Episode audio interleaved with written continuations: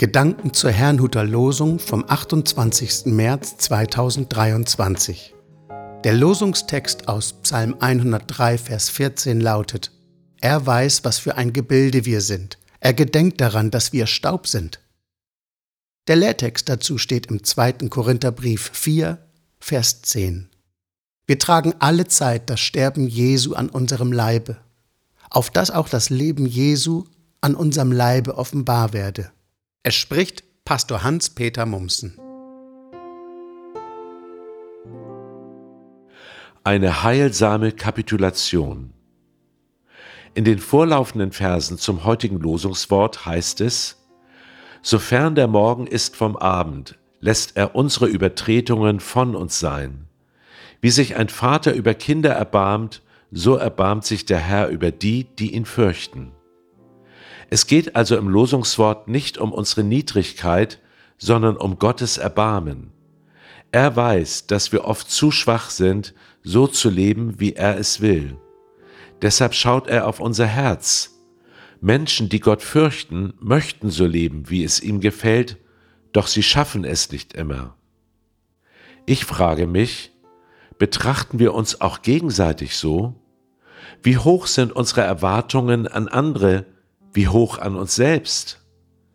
Wenn eine Person bestimmte Anforderungen nicht erfüllt, höre ich manchmal, wenn jemand nur will, dann kann er auch.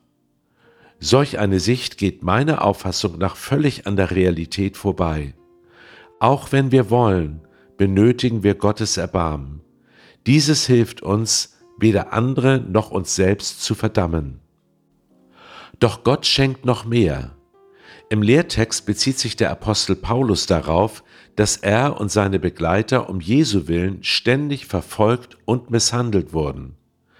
Das machte ihn jedoch nicht mutlos, weil gerade im Sterben unserer vergänglichen Natur das Leben des unvergänglichen Gottes in und durch uns sichtbar wird.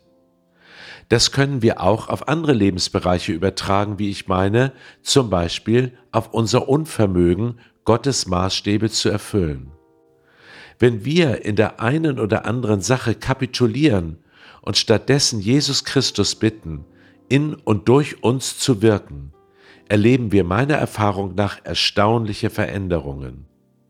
Aus Herrschern werden plötzlich Diener, aus Rechthabern nachdenkliche Leute, Ängstliche werden mutig und Übermütige besonnen, Respektlose demütig und Kalte warmherzig. Falsche werden ehrlich und Scheinheilige heilig.